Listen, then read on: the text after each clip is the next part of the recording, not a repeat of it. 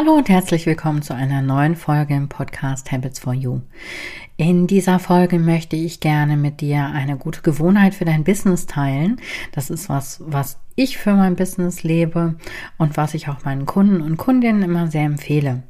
Du weißt ja vielleicht schon, dein Gehirn liebt Gewohnheiten, die sind einfach abrufbar, kosten wenig Energie, du musst nicht drüber nachdenken und genau das können wir uns auch im Business zunutze machen indem du deine Prozesse standardisierst und auch notierst. Du bekommst damit einen guten Überblick über dein Business, über alle Dinge, die da ablaufen. Du kannst Kosten einsparen. Die Dinge, die du notiert hast, die sind erstmal auf deinem Kopf raus und machen Platz für die alltäglichen Dinge und To-Dos. Alles ist sehr transparent und übersichtlich. Das ist vor allen Dingen auch wichtig, wenn du Dinge auslagern möchtest. Es passieren weniger Fehler, dein Qualitätsstandard wird höher, weil einmal alles notiert ist, was du machen musst. Du kannst nichts mehr vergessen. Und das Ganze ist natürlich auch total effizient. Dafür ist es vorab natürlich erstmal wichtig, dass du dir die verschiedenen Prozesse, die in deinem Business anfallen, alle einmal in den Kopf rufst. Nimm dir am besten für jeden ein einzelnes Blatt oder eine einzelne Excel-Tabelle Excel oder zeichne die Prozesse auch auf, wenn das für dich einfacher ist. Und dann notierst du wirklich jeden einzelnen Schritt, der anfällt. Du kannst notieren, wenn es zum Beispiel eine zeitliche Begrenzung gibt, wenn Dinge voneinander abhängen, wenn es Verantwortliche gibt, da kannst du dich ganz frei fühlen und wirklich alles notieren, was für dich und für deine Prozesse wichtig ist. Die Prozesse kannst du dann hinterher in verschiedenen Tools abbilden.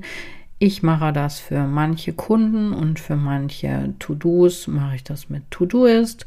Da habe ich verschiedene Kategorien, in die ich das reinschreibe. Ich kann die, ähm, die To-Dos einzeln nochmal mit Notizen versehen. Ich kann ein Fälligkeitsdatum für mich festlegen. Teilweise mache ich das auch, wie du hier siehst, äh, in Meistertask für mich. Da siehst du jetzt zum Beispiel mal das Board für meinen Kongress, den der jetzt im Frühjahr anlaufen wird. Da habe ich für jeden Experten, für jede Expertin habe ich eine einzelne Karte.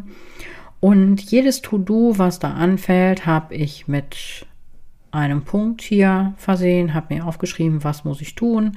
Teilweise sind die mit Datum versehen, teilweise lege ich das oben in der Karte fest. Auch hier gibt es wieder die Möglichkeit, wenn verschiedene Menschen im Tool zusammenarbeiten, dass ich markiere, wer diese Aufgabe erledigen sollte. Und teilweise mache ich das bei meinen Kunden und Kundinnen zum Beispiel auch mit Tools wie Asana. Auch hier ist es möglich, ein einzelnes To-Do anzulegen. Ich kann eine Fälligkeit, äh, einen Verantwortlichen festlegen auch ein Fälligkeitsdatum und auch hier gibt es wieder die Möglichkeit, Unteraufgaben hinzuzufügen und die dann auch verschiedenen Menschen zuzuweisen. Das ist alles sehr flexibel. Dadurch ist es in jedem Fall möglich, dass du wesentlich besser planen kannst, deine Organisation ist viel klarer, deine ganzen Prozesse sind schneller klar und schneller ausführbar. Die Zuständigkeiten sind ganz, ganz deutlich. Du findest im Zweifel auch viel schneller passende Mitarbeiter oder Mitarbeiterinnen. Und im Endeffekt ist damit dann auch die Arbeitsbelastung für dich als Unternehmer oder Unternehmerin deutlich geringer. Ganz grob kannst du die Prozesse in deinem Business in zwei verschiedene Kategorien einteilen. Das sind einmal die Hauptprozesse, das sind die Prozesse, die wirklich direkt Geld reinbringen. Das können Aufträge sein, das können Kurse oder Workshops oder Seminare sein, die du in Präsenz oder online anbietest. Das kann ein Online-Shop sein, es kann Affiliate Marketing sein. Überleg da für dich einmal, was bringt dir Geld rein.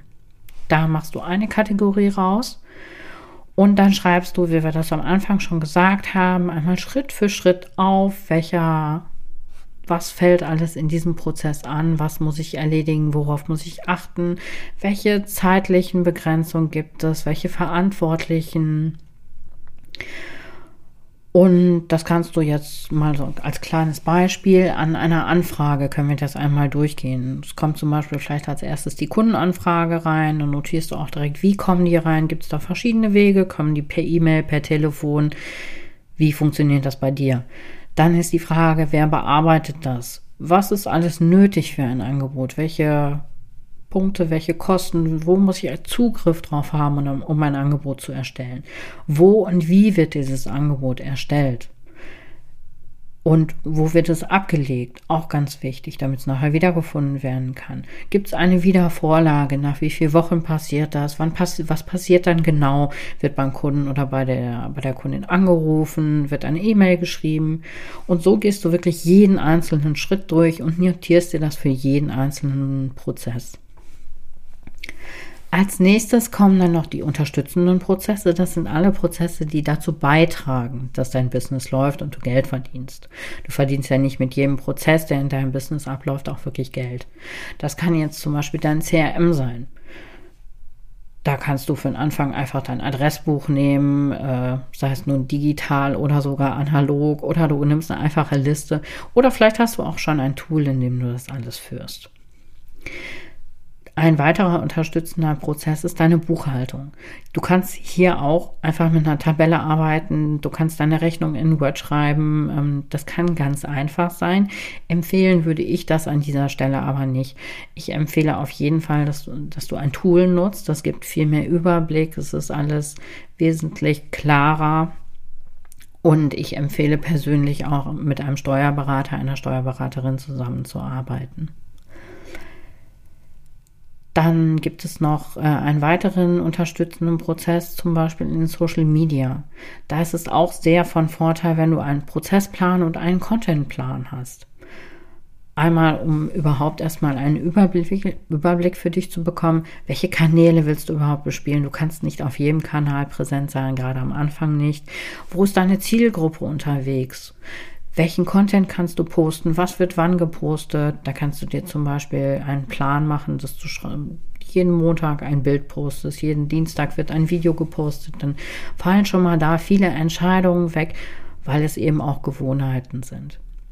Bei mir ist das zum Beispiel bei meinen Social Media Posts so, dass ich für den Anfang auf jeden Fall erstmal eine Karte auf einem Meistertaskboard habe dort lege ich für mich Inspiration ab. Wenn ich ein äh, tolles Zitat lese oder eine Idee für einen Post habe, dann mache ich da erstmal eine kleine Notiz. Dann ist das erstmal bei mir aus dem Kopf raus.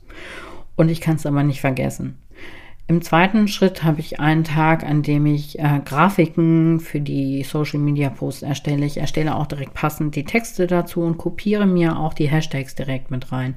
Das mache ich alles mit Canva und ich erledige, ich erledige das dann in einem Blog. Also ich lege dann zum Beispiel direkt für einen Monat 30 Postings an oder wie viele ich brauche. Und an einem weiteren Tag lege ich diese Posts direkt im passenden Tool an, damit sie dann automatisiert gepostet werden können. Das erspart mir viel Zeit, wenn ich das alles auf einmal mache und nicht jeden Tag einen neuen Post anlegen muss, den posten muss, die Bilder vorher noch anlegen muss. Das Einzige, was ich dann wirklich täglich oder fast täglich mache, ist, dass ich einmal reinschaue, wer hat kommentiert, dass ich einen Kommentar hinterlasse, dass ich selber noch Likes hinterlasse oder sonstige Interaktionen. Auf Dauer sollte dein Ziel damit sein, alles auszulagern, was andere besser können. Das ist der einzige Weg, wie auf Dauer dein Business laufen kann. Das wird nicht am Anfang so sein, dass du alle Aufgaben direkt auslagern kannst und du musst dir auch nicht direkt Unterstützung in menschlicher Form durch einen Mitarbeiter oder eine Mitarbeiterin oder durch eine Assistentin, einen Assistenten suchen. Du kannst für den Anfang auch, wie ich vorhin auch schon gesagt habe, in manchen Schritten einfach Software und Tools nutzen. Zum Beispiel in deiner Buchhaltung, zum Beispiel in deiner Social Media Planung. Diese Dinge können relativ automatisiert laufen und das spart dir auch schon ganz viel Zeit und das erleichtert auch deinen Arbeitsalltag ungemein. Für den Anfang ist es auch gar nicht so wichtig, welches Tool du genau benutzt. Für den Anfang ist einfach wichtig, dass du ins Handeln kommst. Und ja, ich freue mich, wenn das jetzt passiert, wenn du direkt sagst, okay, ich mache mir jetzt direkt mal einen Plan. Schau mal, wann ich Zeit habe und trage direkt in meinem Kalender einen Termin ein, wann ich anfange, meine Prozesse mal aufzuschlüsseln. Ja, ich freue mich, wenn du das machst. Ich freue mich auch, wenn du mir Feedback gibst. Bis zum nächsten Mal. Mach's gut.